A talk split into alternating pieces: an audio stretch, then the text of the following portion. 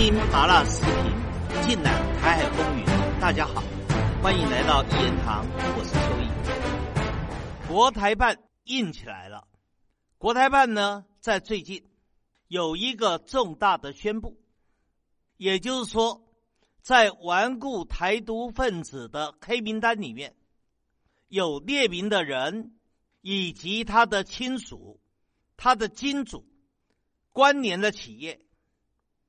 以后都不准再进入大陆跟港澳，而且也不能在大陆从事企业商业活动，也就等于说断了这些顽固台独分子的财路，让他们搞台独要付出沉重的代价，而且呢，这个惩戒是终身追责。这个消息一宣布。很多人就很有兴趣了。大家过去不是一直在盼望大陆的官方赶快宣布顽固台独分子的清单？结果等了很久，只闻楼梯响，未见一人来。很多人都等得心灰意冷。现在由国台办的说法证明了一件事。顽固台独分子的黑名单已经有了，所以国台办的发言人，在记者的追问下，直接点名了三个人：一个是苏贞昌，台湾行政部门的院长；一个是尤锡坤，台湾立法部门的院长；还有一位是最近很活跃，在国际上大搞台独活动的吴钊燮。台湾外事部门的部长，这三个人在台独言行上面恶行昭彰，所以当然要列入顽固台独分子的清单。我不需要对这三个人再多做介绍了。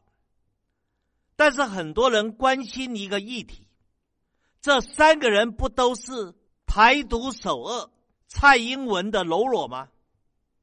那这三个人都被列入了顽固台独分子的清单，那他们上面的头头，也就是台独的大头目蔡英文，到底有没有在黑名单里面呢？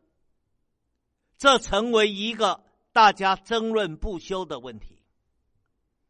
很多人认为啊，蔡英文坚持走台独路线，而且勾结美国，勾结日本。勾结欧洲，要来对抗大陆，要来搞实质台独，而且在双十讲话，公然提出两国论。紧接着接受美国媒体的访问，又公开的讲，美军已经进驻台湾长达一年之久。这种种刻意的踩红线、刻意玩火作死的行为，他按理。应该就是台独首犯，他怎么可能不在顽固台独分子的黑名单里面呢？所以，当苏贞昌、尤锡坤、吴钊燮都被国台办发言人点名以后，那很多人就说，那蔡英文更应该被点名了。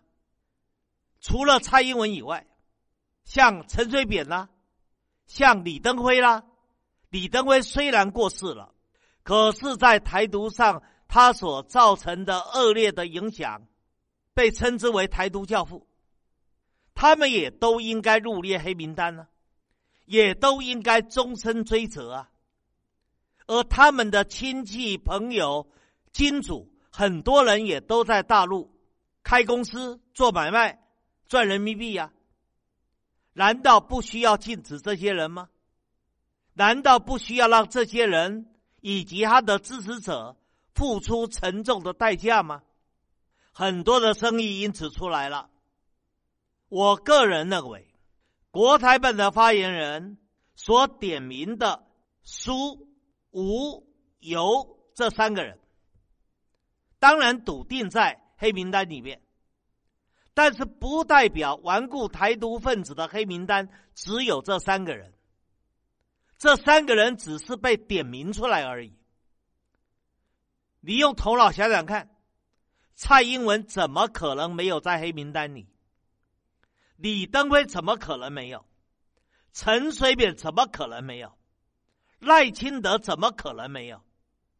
这些人笃定都在黑名单里面，只是没有被发言人直接点名而已。没有直接点名，我认为有三个可能的原因。第一个原因，若论起蔡英文，那就是所谓的台独王牌。既然是台独王牌，那就不能在第一次发言人对外发言的时候就把王牌给抖出来呀。按照打牌的原理，王牌应该留在压轴吧。王牌不会在第一次出手就把王牌给亮出来，而且在发言人第一次发言的时候，特别隐晦蔡英文的名字，让蔡英文觉得自己应该在黑名单里，但是又不能确定。你知道有或没有之间，其实是造成威吓效果最大的时刻。就好像达摩克利斯之剑悬在头顶上，什么时候会掉下来，谁都不知道。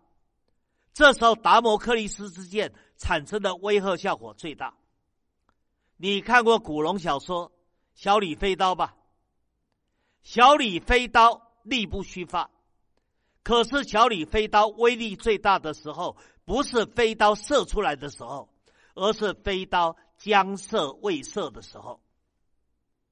所以古人才有一句话嘛，叫“盘马弯弓固不发”。我盘马弯弓，但是箭未发出，这时候威吓效果最大。我相信蔡英文现在心中一定十五个吊桶，七上八下，在想自己会不会在黑名单里。想来想去，应该有，但是国台办发言人又没说。所以他现在应该是心中最忐忑不安的时候。我再来谈第二个我认为的原因。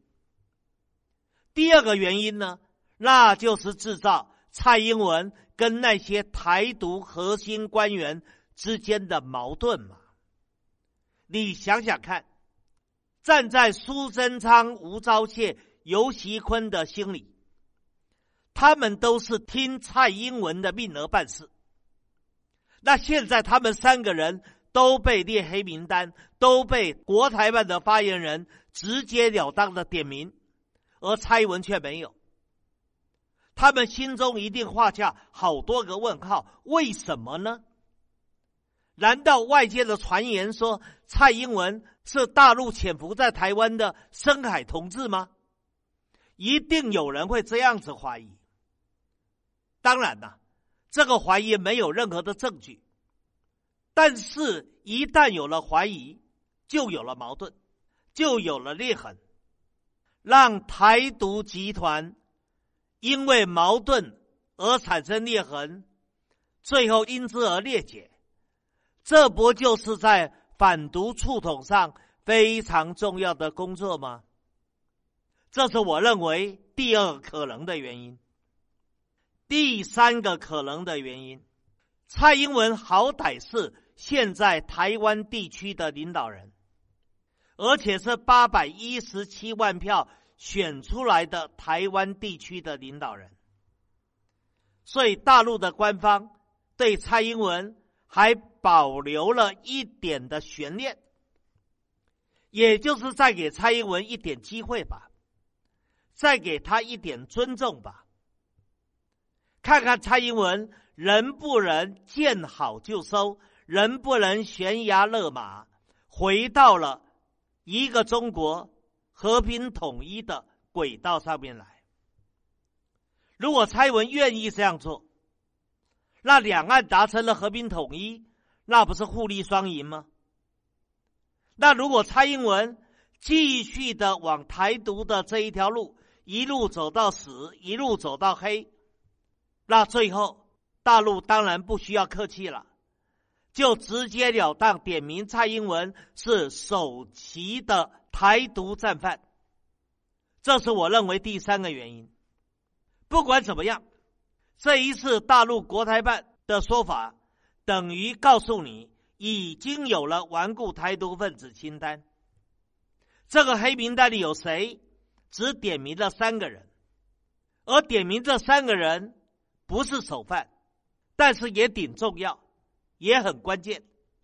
所以有没有敲山震虎的作用呢？当然有。好，那也有人问我另外的问题：黑名单出来了，怎么让黑名单落实？怎么操作这个黑名单呢？有没有威吓效果呢？当然有。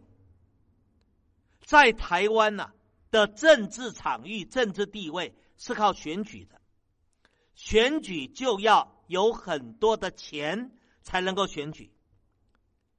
选个立委，一般的人两三亿逃不掉。即使像我这样知名度很高的人，我当时选举十多年来，每次选还是得花个一两千万。这就是台湾。有一句俗话，要害人，就叫他去选举，怂恿他去选举，选不上倾家荡产。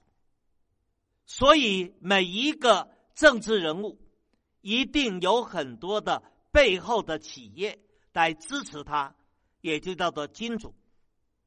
而他的亲戚朋友也要大笔的利用他的政治地位去赚钱。好来供应他将来在政治圈里打滚所需要的大量的资金。蔡英文当然不会例外的。蔡英文选一个领导人，少说花个三十亿台币，总是要的。他背后有好多的企业，包含他的姐姐、他的哥哥，还有跟他们家长期合作的庄家。都在大陆各省市有很多的事业啊。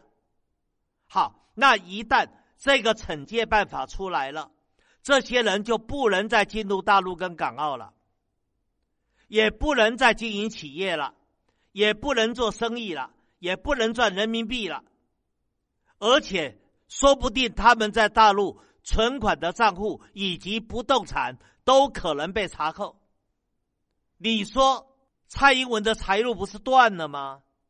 蔡英文如此，赖清德也一样啊，吴钊燮也一样啊，苏贞昌也一样啊，尤其坤也一样啊。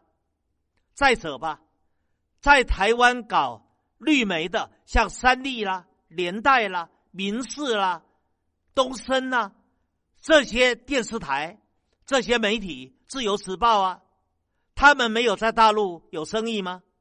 没有在大陆有存款，没有在大陆有不动产吗？好，那现在不能进入大陆了，也不能进入港澳了，而存款、不动产可能被查扣，可能被冻结。你说损失大不大？当然大。